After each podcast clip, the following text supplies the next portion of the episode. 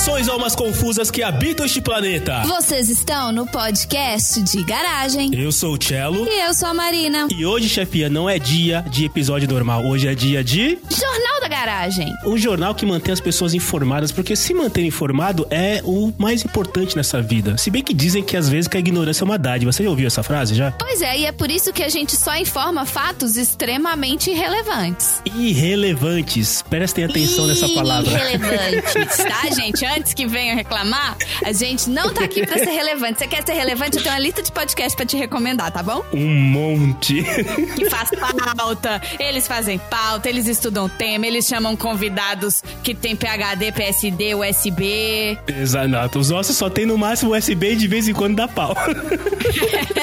Mas hoje, a quarta edição do JG tá meio voltada pro mundo animal aí, né, chefinha? E não só o mundo animal, como o mundo animal internacional. A gente Isso. tá na Ásia, a gente tá na América do Norte, a gente tá em tudo quanto é lugar. E quem é o nosso querido âncora dessa edição? Ah, é o meu querido cozinheiro. Tá aqui com a gente hoje o nosso correspondente internacional que mora aqui em casa, o André. Muito bem. Então, Andrezinho é o cara que vai nos ajudar, vai trazer notícias irrelevantes para que nós possamos aí comentar, discutir, fazer ideias e tentar levar você a sorrir nesses próximos 40 e poucos minutos aí, que é o tempo que dura essa edição. E como todo bom jornal da garagem, estagiário, solta a vinheta. Começa agora o Jornal da Garagem. Saúde. Chefinha, você e o Andrezinho, é, o nosso âncora no dia de hoje, vocês têm pets, né? Vocês têm gatinhas, é isso? Sim, temos duas filhas. Muito bem. Como, co- como é o nome das duas suas filhas? Tem a Duda e tem a Lila. A Duda e a Lila. E, bom, são gatos, então vocês vão gostar dessa notícia, ou pelo menos vocês vão me ajudar a avaliá-la da melhor maneira possível. Cuidado com o que você vai falar sobre gatos. tá? Só pra alinhar a expectativa. Então, a expectativa 100% alinhada porque não tem gato aqui. Ah, tá. Fazenda dos Estados Unidos oferece terapia para fazer carinho em vacas. é, vai piorar. Vai piorar e muito. o talento natural tornou Bella uma excelente terapeuta. Ela é calma, atende uma variedade de personalidades e ainda tem a paciência de ouvir inúmeras queixas sem fazer qualquer julgamento. Em um pasto fechado luxuoso na fazenda Mountain House, na região dos Finger Lakes, no estado de Nova York, Bella e Bonnie são vacas nascidas e o cruzamento entre as raças Highlander e Angus que dão terapia baseadas em animais. Cow Candling, como é chamar essa prática, convida a um contato com os bovinos da fazenda em que é permitido que as pessoas os escovem. Vocês escovam os gatos? Sim. Os acariciem. Vocês acariciam os gatos? Sim. Tudo bem. Ou conversem com eles com muito carinho. Vocês também conversam com os gatos, certo? Opa. O tempo todo. Exato. Mais do que entre a gente, inclusive. Muito bem. Mas, seguindo aqui a notícia, a experiência é semelhante à terapia equina, com uma importante diferença. Os cavalos costumam ficar em pé, enquanto as vacas deitam espontaneamente na grama sem parar de ruminar. Ai, que bonitinho. Elas fazem barriguinha. É, eu, eu- tentei imaginar a vaca com as patinhas pra cima e você coçando a, coçando a barriga da vaca com um rastelo de, de jardineiro pra ela sentir alguma coisa. Mas o objetivo disso aí, eu não tô entendendo. É pra fazer, é pra fazer terapia na Eu vaca? acho que não. Aguarde, pequeno gafanhoto. Eu vou continuar e você vai entender. Tá bom. Então, vamos Desse lá. modo, elas permitem que os seres humanos se tornem ainda mais próximos e pessoais. Elas deitam na grama e oferecem um abraço afetuoso. Ou seja, a terapia é para os humanos. Ah, Dá pra ver como ela fica calma, não é? Perguntou Suzanne Willers, uma terapeuta equina que, com o marido Rudy Willers, é a proprietária da fazenda. É isso que nós queremos: tranquilidade para a pessoa e para a vaca. Sim. Né? Respondendo aí a pergunta do André. é uma via de mão dupla, vamos dizer assim. Win-win. Mais ou menos isso. É, Win-win, exatamente. Há cerca de 10 anos, em 2007, esse casal, ele, um, um ex-gerente de uma cadeia de suprimentos, e ela, uma ex-contadora, decidiu mudar de vida e montou a sua fazenda em Naples, no estado de Nova York. É Naples que fala? Naples, né? Naples. Em maio de 2018, eles adquiriram Bonnie e Bella, escolhidas por sua personalidade gentil e pela falta de chifres. Muitas vacas não se prestam a isto. existem vacas que podem correr atrás das pessoas. Que pra mim, né, agora cortando um pouquinho daqui da notícia, pra mim uma vaca ir atrás da pessoa é uma vaca sendo uma vaca, né? Ora essa. Qual, qual que é o problema? Eu, eu confesso que eu não conheço muito de vacas pra saber qual que é o instinto da vaca. É, então, é difícil dizer o que esperar de uma vaca, né? A gente espera que ela saia da frente do carro, na maior parte das vezes. a interação que a gente tem com a vaca normalmente é nessa situação, né? Naquela vai visitar aquela fazendinha, estrada de terra e tal, e daí a vaquinha tá lá no meio. Mastigando, olhando pra sua cara, né? É, Mais ou é uma situação meio desagradável, porque você não. Né, ela tá ali na dela, né? E você, você tá meio invadindo ali o território dela. E é, tem uma certa negociação que acontece ali. E você sabe no seu âmago que você consome familiares dela, entendeu? Então, assim, não, Isso. ela não tá conversando, ela tá conversando. Ali você é um predador e ela é um, ela não tem noção do tamanho dela, porque assim, ela com uma patada na sua cara, ela acaba com você, né? Então a vaca não tem noção do poder. Quando botar entre só você e uma vaca, você não sei se é um predador, não, porque a, a boa chance de você não, não conseguir se dar muito bem, não. Se que eu não sei se a vaca, como é que é uma vaca agressiva, assim, se ela, o que, que ela faz? Ela pula na sua cabeça? Indo sei. de contra o que você falou de vaca agressiva, eles ainda escrevem aqui. As sessões de carinho bovino duram uma hora e custam 75 dólares por casal. São duas sessões ao dia, com um máximo de quatro participantes por sessão, senão as vacas ficam estressadas. Claro, qualquer terapeuta fica estressado com over, overwork, né? Normal. Com quatro pessoas esfregando ela, nossa senhora. Mas são quatro pessoas lá em cada vaca? Em cada vaca, exatamente. Tá? Ah, mas aí. Peraí, você tem que dividir a vaca? Você tem que dividir a vaca, não é, não é individual. Não é uma vaca exclusiva só pra você. A vaca é um animal grande, ela consegue dar conta de várias pessoas. Mas quem coça a barriga devia ganhar uma grana pagar mais. Que coçar a barriguinha é mais legal. A melhor parte não chegou ainda. Ó. Cada sessão é supervisionada por duas pessoas. Um terapeuta equino, que compreende o humor dos animais a fim de garantir uma interação segura, e um segundo atendente que fica de olho nos demais animais do campo, provavelmente para não rolar ciúme, vamos dizer É. assim. né? Alguma coisa assim. Assim como outras formas de terapia, dos visitantes espera-se que inspirem confiança, empatia e comunicação com as vacas de suas próprias emoções. Mas assim como qualquer outra forma de terapia, não há garantia de resultados positivos. Elas não são ensinadas a deitar, disse Suzane. Então, assim, tem uma situação que eles estão dizendo aqui que a vaca deita e você pode ser abraçado pela vaca. Hum.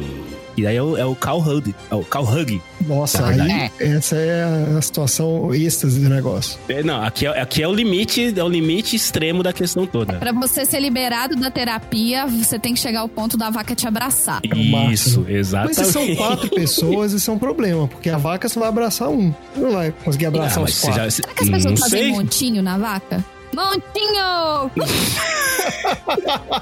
Elas não fazem, Tipo, a vaca deitou, agora todo mundo pula pra ver quem que abraça ela primeiro pra poder ficar liberado. elas não fazem montinho, mas a, terape, a terapeuta equina aqui, ela disse que tem que criar uma atmosfera para que a vaca demonstre confiança. Então o que, que ela fala? Curvem o corpo para parecerem menos ameaçadoras. Então você tem que chegar meio de cabeça baixa, assim, perto da vaca. E, detalhe importante, aproximem-se pelas costas da vaca e não pelo quadril. Cara, Não é porque é uma vaca que você já vai chegar assim chegando, entendeu? Aproxime-se pelas costas e não pelo quadril. Ah, você não pode dar um tapinha na bunda, Tipo- é isso? é, tô falando pra você não pongar na vaca. Não, não é assim. Você mal, você mal conheceu a vaca, já vai dando tapa na bunda dela. E deve ser também porque ela não, não imaginar que você vai lá para ordenhá-la, né? Então acho que tem alguma coisa nessa, nessa linha também. Agora, você É. tá que fala aí, terapeuta, é, como é que chama? Tratador equino, equino, equino. Equino é de cavalo. Não, se- não tinha que ser um bovino Putz, é. Ah, cuidando. Porque, tipo, você tem o cara que cuida de cavalo, interpretando a cara da vaca, que tem que abraçar as pessoas, e aí tem quatro pessoas, mais o cara que vigia pra ninguém ficar com ciúme. Essa terapia em grupo tá muito esquisita. não, tá, mas é, eu tô achando também que tem muita gente envolvida nisso. É, terapia é uma coisa mais. Tem que ser uma coisa mais individual. Eu tô Tem muito que ser. incomodado com esse negócio de serem quatro Não, pessoas mas do mesmo vaca. jeito que você tem terapia individual, você tem terapia em grupo, ué. Não, peraí, peraí. André, o que, de tudo que eu falei aqui, o que te tá te incomodando é o número de pessoas. o resto É, tá tranquilo. Porque se fosse. Sim, porque, uai, se é você com uma vaquinha lá, eu acho que deve ser terapêutico, deve ser legal. Você faz um carinho, você deita lá, te abraça, ah, beleza. Mas com a galera junto, não é terapêutico isso. Você vai ter que interagir com a pessoa, aí você vai fazer o carinho na cabeça da vaca, tem uma mão lá, tem que pedir pro cara tirar a mão. É estressante demais, você vai ficar estressado, que é até onde eu posso passar a mão, que eu não entro no lugar do outro, sei lá. Muita gente pra vaca abraçar, né, cara? Muita gente, essas coisas com muita gente não dá certo. Tem que ser individual. Terapia tem que ser individualizado. É isso que eu Eles falam aqui ainda: respeitem as vacas, fiquem calmas. Quanto mais relaxadas vocês, pessoas, estiverem, melhor para vocês e para elas. Porque cavalos e vacas são sensíveis às emoções humanas e reagem de modos diferentes na maior parte do tempo. Ou seja, é um, é um equino mesmo, o, o chefe. É um um monte de cavalo e de vaca. Quem tinha que estar aqui pra responder isso é o Dudu, então eu tô acreditando. É. O que eu tenho de veterinária, eu tenho de dentista, então segue o Tem um baile. parênteses aqui, sério, que assim, eu, eu não sei dessa história de abraçar vaca, realmente eu nunca tinha ouvido falar, mas tem, um, tem uma terapia que o pessoal faz de fato, que é para com, com cavalo, né, pra... Eu, eu não sei exatamente qual é o público-alvo, assim, mas eu sei que tem, é, por exemplo, eu sei que fazem muito com criança com certos níveis de autismo, não sei se é qualquer, não deve ser, mas com alguns tipos de inibição social, sei lá, algumas coisas assim, onde as crianças interagem com o cavalo, fazem ali, né, aprende a cavalgar, aprende a andar no cavalo, a respeitar, o, né, interagir com o bichinho, não sei o quê. E isso ajuda na socialização. Certo. Isso eu já ouvi. Certo. De, eu, eu conheço de gente que já fez isso. Assim, não, não a própria pessoa, mas pessoas da família tal. E falaram que é super legal e que tem, dá resultado. Não tá me parecendo muito parecido com isso, não. Tô, tô achando que isso aí é outra pegada, né? Eu acho que isso aí é, é- o foco disso aí é desestressar. É tipo, você Isso. saiu do escritório, o dia foi Isso. chato, o chefe ficou comigo, derramei café no É teclado isso e eu vou lá abraçar a vaca Uhum. que eu vou. É essa vibe, até porque todos os exemplos que eles deram aqui foram de pessoas que não tinham nenhum tipo de. de, É. de- de pessoas, não, era, não tinha criança no meio. Exato. São, são só de gente, só de gente lá que vai lá e paga 75 dólares. estressadas. Cara, eu, eu não sei se eu conseguiria, porque eu tenho, assim, eu não sei vocês, né? É, quer dizer, sim, eu sei, vocês também são carnívoros, né? Vocês também comem carne e comem carne de vaca. Como foi comentado aí no começo, cara, eu não conseguiria. Vo- Vocês já encararam uma vaca? Você já olhou nos olhos de uma vaca? Não. Eu fico meio receoso, assim, eu fico, na verdade, constrangido de olhar nos olhos dela, sabendo que eu como os, os, os similares, entendeu? Eu, eu me, me dá um. A minha questão não é nem constrangimento, não. A minha questão é que, assim, gente, se essa vaca descobre o quão maior e mais pesada do que eu, e que se ela me der uma cabeçada, eu, eu quebro uma costela, Você tem medo da vingança da vaca, dela se vingar de você. eu tenho medo da vingança da vaga.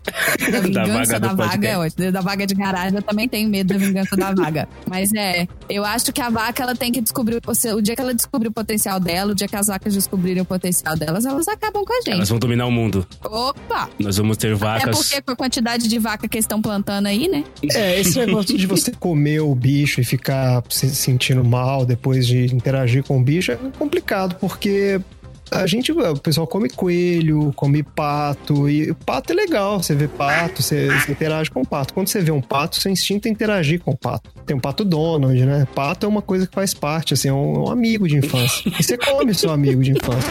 Oi? E você come seu amigo de infância. E você come seu amigo de infância. Oh yeah. Assim, gastronomicamente. Oi. gastronomicamente. Quando ele é um pato. Bunny, um beijo pra você que é meu amigo de infância. Quis dizer no sentido gastronômico. Não no sentido bíblico E aí. assim, né? o, o pato tá ali, entendeu? Na literatura lá que você consome desde criança, lendo Disney, não sei o que, e tá aí. Não, tá cara, eu fico constrangido porque eu tenho a impressão que ela tá olhando pra mim, que ela tem um olhar assim meio estranho, né? Ela tem um olhar que ela tá te julgando, né? Eu tenho essa sensação que a vaca tá olhando pra mim, ela tá me julgando. Tipo, eu sei que você faz, entendeu? Eu sei que você come, eu sei que você às vezes tira a gordura e não come a gordura. Eu sei que muitas vezes você larga alguns pedaços de carne amarra- agarrados ali ao osso.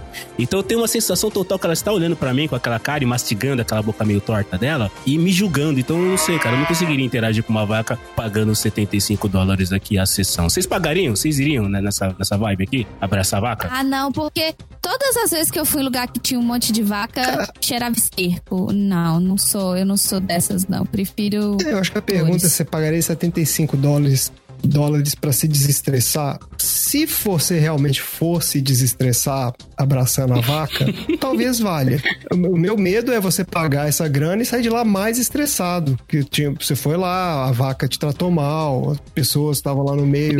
Não olhou pra mim. Ela foi uma vaca, É. né? É. é. Ela não contribuiu pro seu, E- seu Então. Andrezinho, você pagaria, porque a única maneira de saber se funciona ou não é fazendo o teste, né, cara? Você pagaria se tivesse oportunidade. Mas, é- mas esse problema das pessoas é muito complicado pra mim. Eu acho que se fosse um one-on-one ali com a vaca, talvez eu pagasse. Mas fazer isso em ter grupo. opção. É, talvez seja uma talvez seja assim. Tipo 150 dólares. É, aí, aí não, pra pagar 300 dólares. Não, talvez, talvez seja uma sessão avançada. A, A primeira sessão é com uma galera pra rolar aquela interação, pra você ver como interagir com a vaca. Aí depois que você criou uma relação com ela, aí você pode fazer uma sessão individual pra você poder falar pra vaca de maneira que só realmente ela vai escutar e ela vai interagir com você. Talvez seja um novo nível, entendeu? e o preço de 75 dólares, pelo que eu entendi, é pro casal. É, pro casal. Aí você pode pagar 75 dólares, amor. Eu não vou, não. Você pode ficar. Você passa a sua parte, É, fica com a minha parte da vaca. Aí, tá vendo, André? Você já vai com você e mais duas. É, já tenho uma. É, já ganhei mais uma superfície maior ali pra acariciar É, a vaca. pra poder, cuidar da vaca com total tranquilidade aí. Mais ou menos isso, sem problema nenhum. Eu não sei, cara. Se eu, eu agora nós vamos Pra perder. quem tem pet, eu acho que isso não faz sentido, cara. Você abraça o seu pet. Eu, eu não tenho pet. Eu, eu tenho, eu tenho a Geni, que é a nossa Você- foca. Então, você é público-alvo da vaca, então. Sim. Você certamente é. Você- sua única opção na vida pra se desestressar é pagar 75 dólares e abraçar E fazer a terapia com a É vaca. Será que a vaca liga depois no dia seguinte?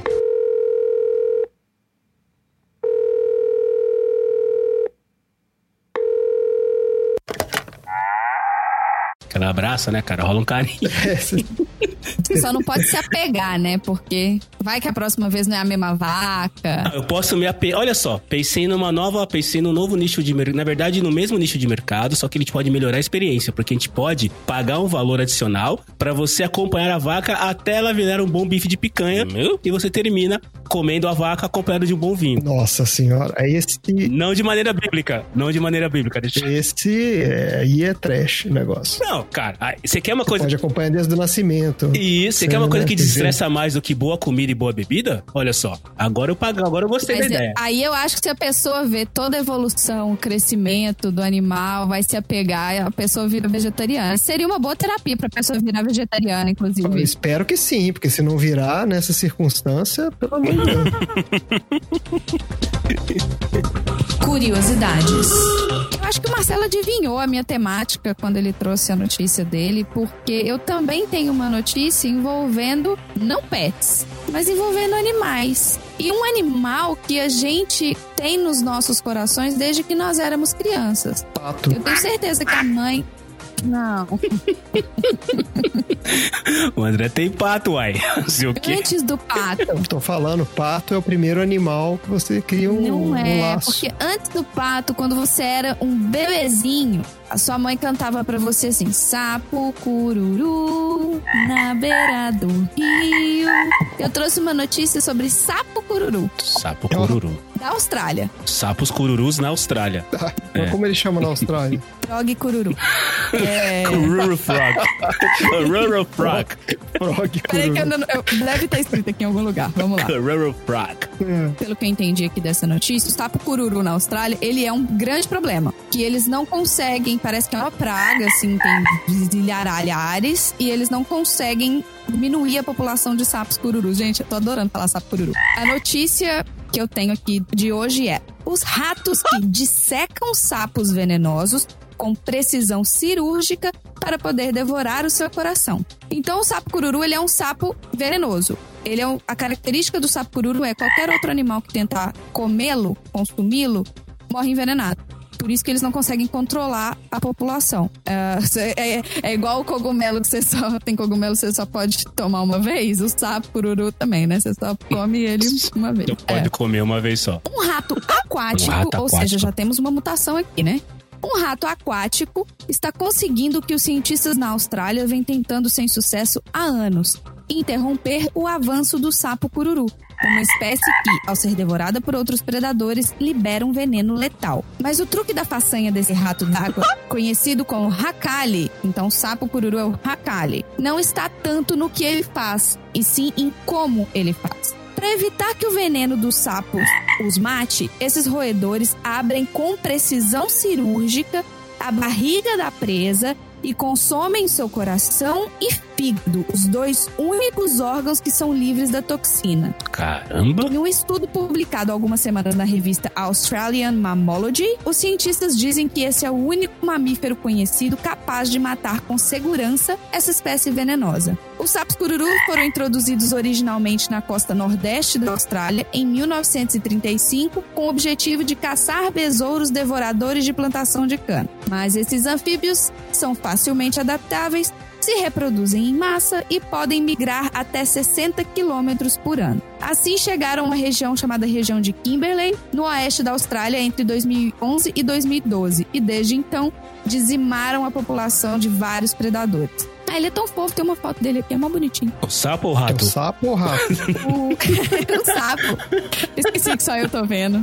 Crocodilos e várias espécies de lagartos foram extintas em áreas específicas ao tentarem devorar esses sapos, que contêm a tox- toxina venenosa em suas glândulas parótidas. Mesmo uma pequena dose pode ser fatal. Alguns pesquisadores treinaram predadores, fazendo-os comer espécies muito pequenininhas de sapo cururu, e só de comer eles já ficaram doentes. Mas isso não os matou. Com isso, eles tentaram fazer com que essas espécies aprendessem a evitar comê-los. Mas os ratos Hakali aprenderam. Ah, o Hakali é o rato, nem é o sapo, ó. Tô fazendo, falando tudo errado aqui. Ah, eu tinha entendido que ele era o rato. Ah, eu, eu não. Eu também não. Pra mim, o Hakali era o sapo cururu. Ah, então, high five. Como é que chama? Morrinho virtual. O virtual. A- O que seria a precisão cirúrgica? Vamos trazer aqui. Em 2014, encontramos um riacho com corpos de sapos que foram claramente atacados. Todas as manhãs descobríamos até cinco novos sapos mortos, com pequenas incisões idênticas em suas barrigas. Se sai dos sapos isso aí, cara. Opa, mas quem estaria usando essa precisão cirúrgica para atacar os sapos? Perguntou-se Marissa Parrott. Ó, o sobrenome dele é papagaio. O primeiro suspeito aí seria um Jack o Estripador dos sapos. Exato. Ou como é que era o nome que tinha aqui, em- aqui no Brasil?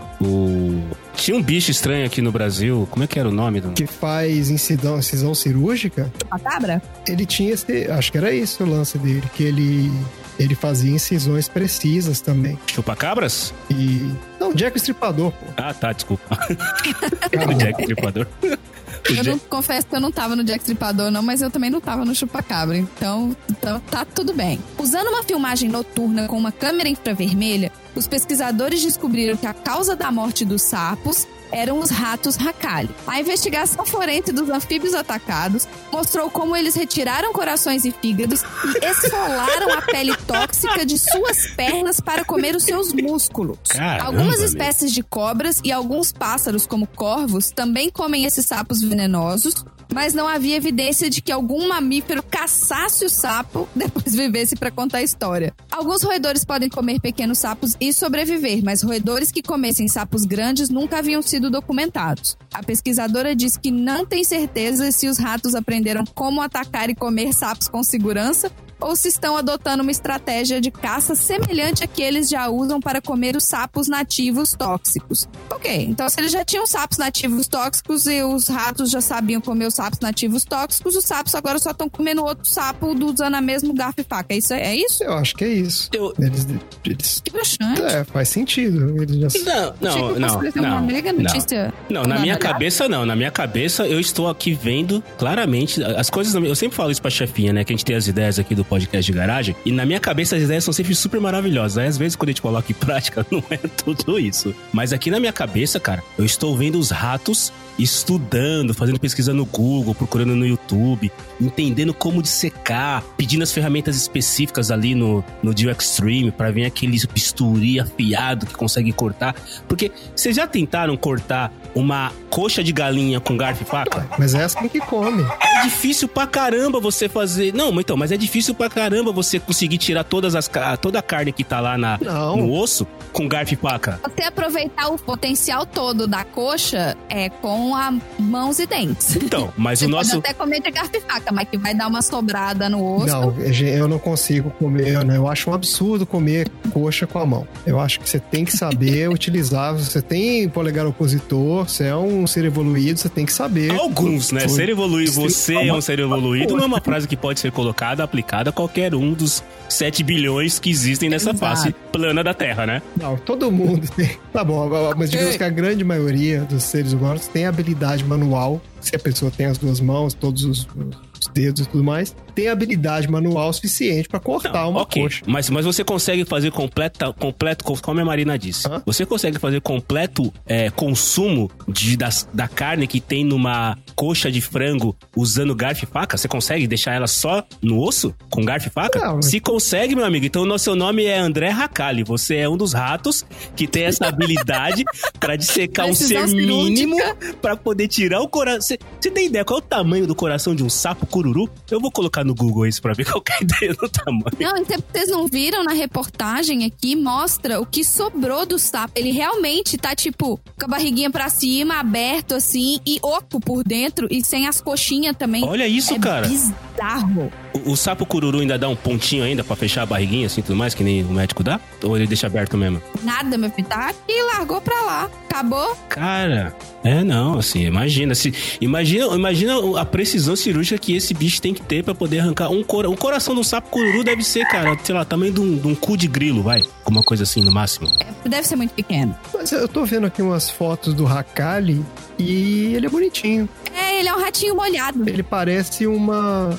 é, parece uma lontrazinha, assim. Porque ele anda na água, tipo uma lontra. Mas cuidado, cara. Nunca. Ele já... tem aquela, aquele, aquela mãozinha que tem as, a, a pelinha assim entre os dedos. Tipo uma, uma nadadeira assim? É, é, tem, tem uma membrana uma nadadeirazinha. Pra ele, acho que ele nada. Eu né? teria né? medo de qualquer animal que tivesse Austrália junto. É, então, esse é que é o problema. A Austrália é que é o problema. Porque tudo que você fala de Austrália, você fala ah, uma aranha na Austrália. Gente, uma aranha na Austrália, ela é tipo uma aranha normal do dia a dia, ela mede um palmo. E tem aranhas gigantescas, tem aranha de. Ah, essa é a aranha que, que fica ali, que os caras nem ligam. Ah, tá, mora aqui em casa. Porra, peraí, peraí. Se essa... Que aranha normal é essa aí, chefia, que mede um palmo? Pelo amor de Deus. É a aranha da Austrália. Bichos são gigantes. Na Austrália, todos esses bichos são gigantes e horríveis, cara. Nunca Você viu nunca isso? viu que aquelas, aquelas coisas que mostram uma casa inteira debaixo de, de uma teia gigante de aranha que foi montada em questão de duas semanas porque teve uma infestação de aranha? Ah, uma sei. casa. Uma casa completa. É. Não é. Cara, eu não teria, assim, independente de. Eu concordo com a ideia de nome Austrália junto fica pior a situação. Um beijo para os nossos ouvintes australianos.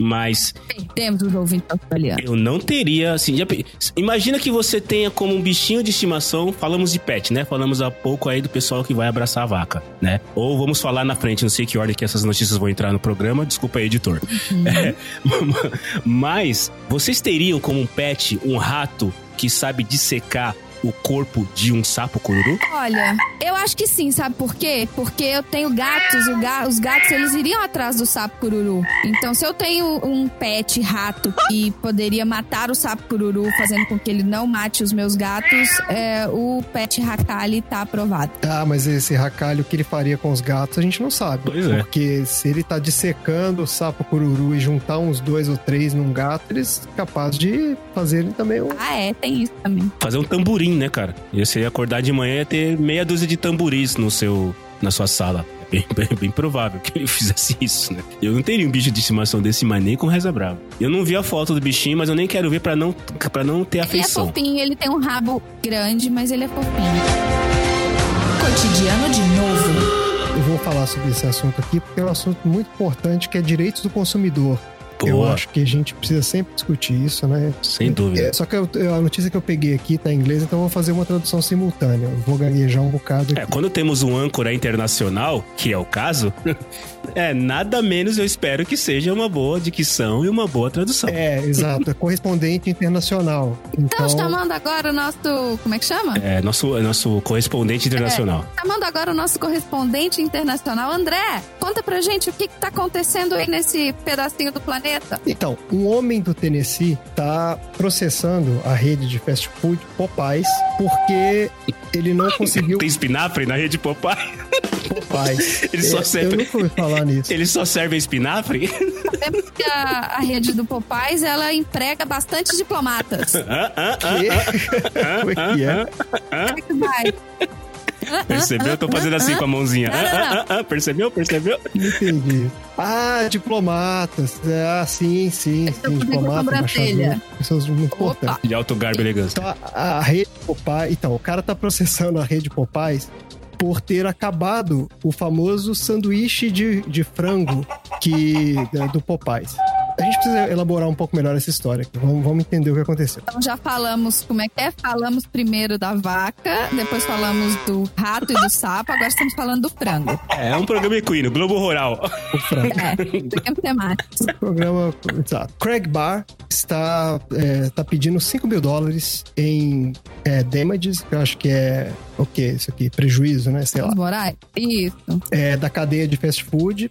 Porque ele perdeu tempo tentando encontrar o sanduíche de frango do Popeyes. Ele chegou no restaurante, o restaurante não tinha o sanduíche em questão. Então ele abriu o processo. O que aconteceu? O bar disse que o Popeyes fez propaganda enganosa e está usando práticas enganadoras de negócio. O Popeyes ofereceu o sanduíche que consiste em um frango frito, um peito de frango frito entre dois pães brioche com maionese e picles, por uma- um período limitado, em 12 de agosto. Um Uma dia. semana, é, acho que esse aqui foi quando eles começaram a oferecer o sanduíche.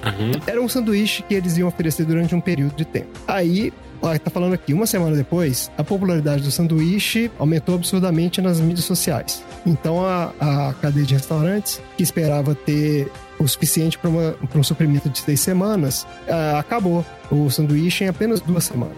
E aí o, o cara começou, o cara tá falando aqui. Eu tive que ir num lugar e eles me falavam para voltar amanhã. E ele disse que foi e voltou várias vezes no restaurante e não tinha o sanduíche. Ah, Além do problema do menu, ele também tá processando o restaurante porque parece que houve danos no carro dele no estacionamento do restaurante. Pô, isso aqui já tá, tá muito por fora. Ele tá falando aqui, tem um lugar no, no estacionamento onde você pode, dependendo de como você pisa, o seu pé pode cair no bueiro e ele achou isso um absurdo e também tá processando os caras por causa disso. Bom, a questão toda aqui é o seguinte, os restaurantes estão dizendo que o sanduíche vai voltar a ser oferecido em janeiro, mas o, o cara não quer esperar até lá. Isso aqui, obviamente, não. Só, não só, vai- só um vai- parênteses. O, o sanduíche é Ah, um pedaço de frango frito isso. com duas fatias de pão brioche e o que mais? Maionese e picles. Inclusive tem uma foto e ele é asqueroso. Ou seja, bem difícil de ser feito, né? Depois, depois, depois que você terminar, a gente comenta a notícia, mas ok. Aí tem aqui Algo o... muito difícil de ser feito. Tá, segue a Isso. É. Aí, aí tem um depoimento, cara. Ele fala assim, ó. Eu não posso ser feliz. Eu tenho, eu só penso nesse sanduíche o tempo todo. Eu não consigo pensar em mais nada. Eu estou sendo consumido por isso. Como assim? O cara disse no depoimento dele. estou sendo consumido Isso. por isso, tá bem? Total. É. Ele fala assim: é um absurdo. Como assim acabou o frango? É um fiasco. Alguém tem que se opor a essas grandes corporações. Todo mundo está sendo enfeitiçado por esses sanduíches. Eles, eles enganaram a, a todos. Todo mundo está sendo enfeitiçado. E aí o final da reportagem é o seguinte: ele ainda não provou o sanduíche. Não!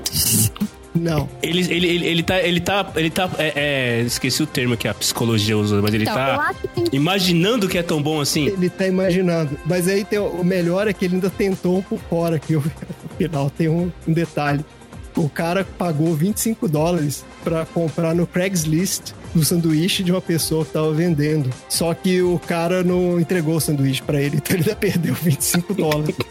Ou seja, se ele provar o sanduíche e achar uma merda, ele vai processar de novo. Isso aqui foi para julgamento. A notícia aqui é que isso foi aceito e vai para julgamento. Vai ser julgado o caso do nosso amigo Craig Barr e seu sanduíche de frango com picles.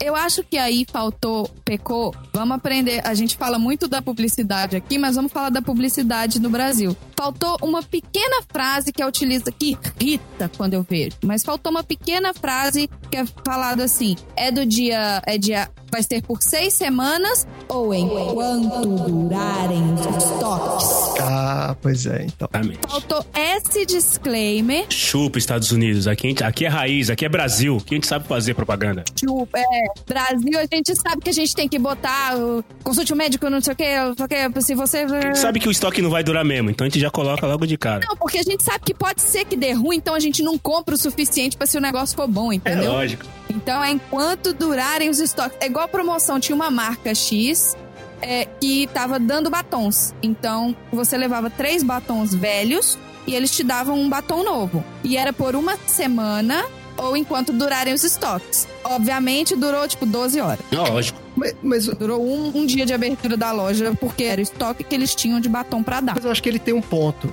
Ele realmente, eu concordo com ele. Porque, como assim Medo. acabou o sanduíche? Porque o sanduíche, ele é é um peito de frango com dois pães. Quer dizer, dois, duas fatias de pão e picles. Não é uma coisa tão elaborada assim. O que que acabou? Acabou o picles? Ah, não tem, não tem picles, a gente não vai fazer. Pra quem não conhece a rede Popais, a rede Popais ela é uma rede especializada em frango frito.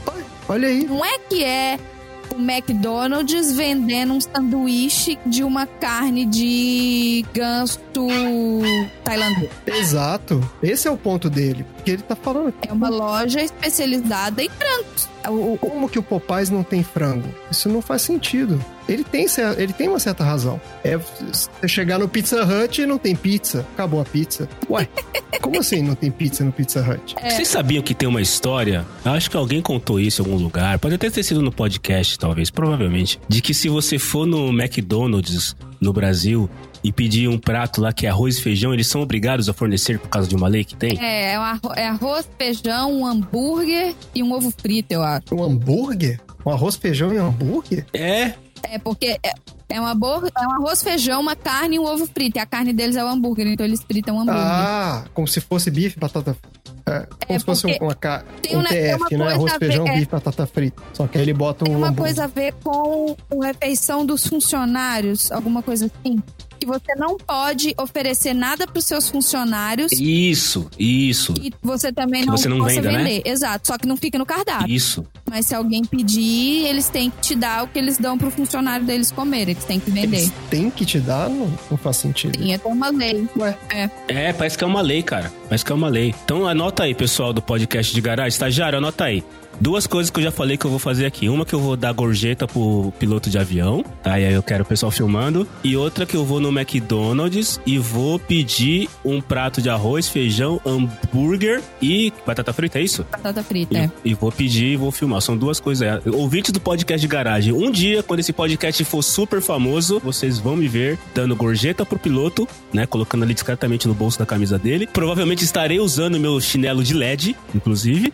Né?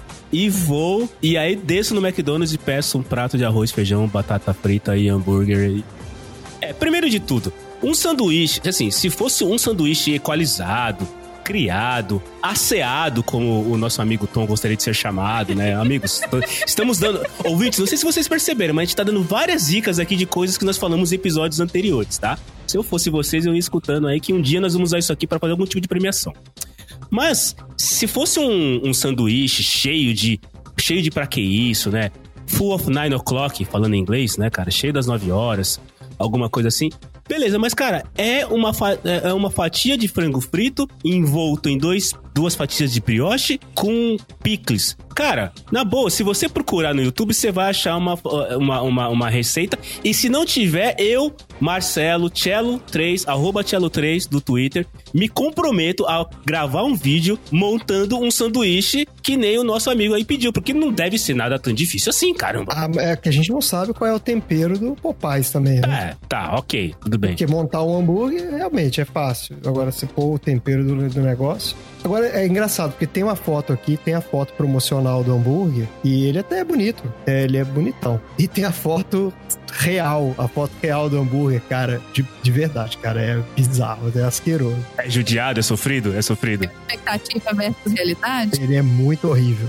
Muito Ele horroroso. sofreu. Muito. É, é daquele que veio do, veio do Nordeste pra São Paulo no pau de arara. Sofrido, judiado, né, cara? É, Agora, essa, essa reportagem me chamou a atenção, porque eu, eu relacionei com uma situação que eu vivi, situação real. Que era o seguinte, que esse problema eh, acabou a comida. Então, a gente tinha um restaurante. Não, vai me dizer que você processou o de frango.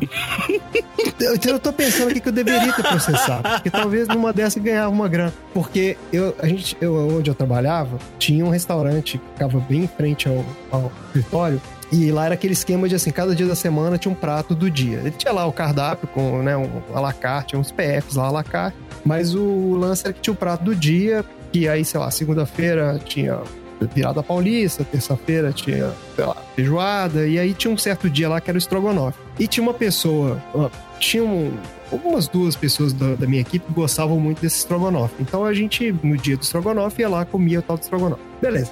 Essa, essa tradição se manteve durante um tempo, até que eh, eu não me lembro exatamente o que houve, mas assim, a gente, a gente saía pra almoçar bem cedo, tipo meio-dia, e a gente passou a ter que sair pra almoçar um pouco mais tarde. Eu não lembro se entrou uma reunião no horário, alguma coisa assim. Eu sei que a gente chegou no restaurante, era meio-dia e pouquinho, meio-dia e meia, alguma coisa assim. E beleza, prato do dia, prato do dia. O cara, não, acabou o prato do dia. E a gente ficou todo mundo olhando assim, ué, mas como assim? São meio-dia e meia. o dia nem começou. Acabou, acabou O dia prato nem do começou. Dia. Exato. Como que acabou, acabou o prato do dia meio de meio? Cara, ah, não, é porque acabou mesmo. E, ah, tudo bem. Tá bom, teve algum problema com o fornecedor aí, o cara não conseguiu fazer, beleza. Aí passou, tá semana seguinte, ah, vamos lá então pra comer o estrogonofe do cara. Chega lá, mesma coisa, a gente vai pedir estrogonofe, por favor, cara, não, já, já acabou. Quer dizer, o estrogonofe, aí a gente sacou que o estrogonofe do cara, o prato do dia, acabava antes de meio-dia e meia. Então, se você não chegasse no restaurante até, tipo, meio dia 15, você não tinha prato do dia mais. Então, assim, que, que logística é essa que o cara faz o prato do dia pro almoço e o prato acaba em 15 minutos? Eu, não- eu cara, eu fiquei muito indignado com isso. Sabe o que se chama isso? Eu- Isso é marketing, meu camarada. Pra você, assim, há quanto tempo acon- aconteceu esse, esse fato na sua vida, pequeno André? Ah, faz alguns anos. E você se lembra com detalhes. Eu sinto a mágoa nas suas palavras. Eu me lembro do ódio que eu fiquei com isso, que eu nunca mais voltei nesse lugar. Eu Tanto sinto. ódio que eu fiquei.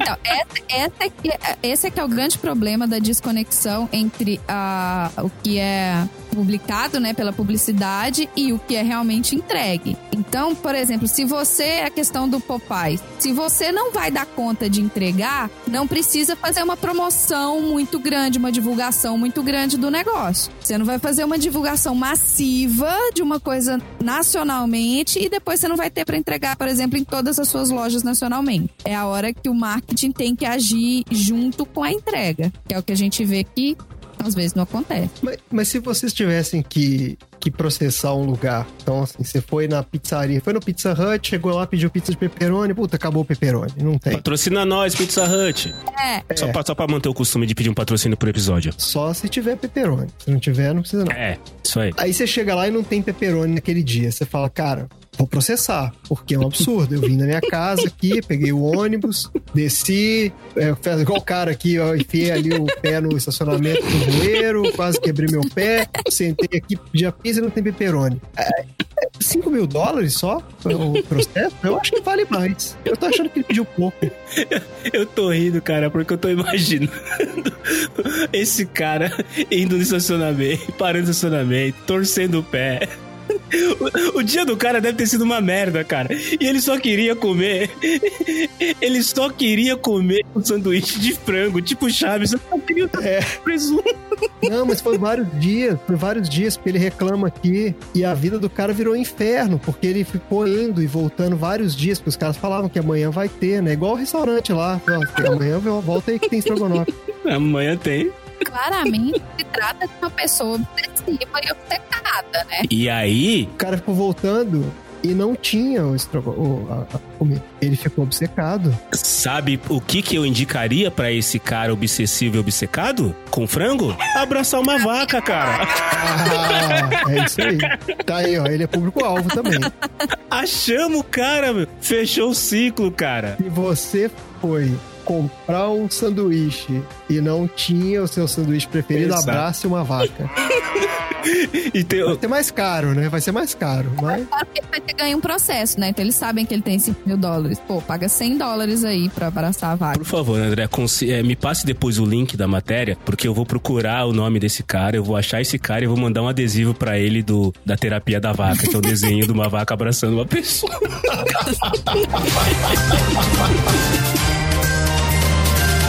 Termina agora o Jornal da Garagem.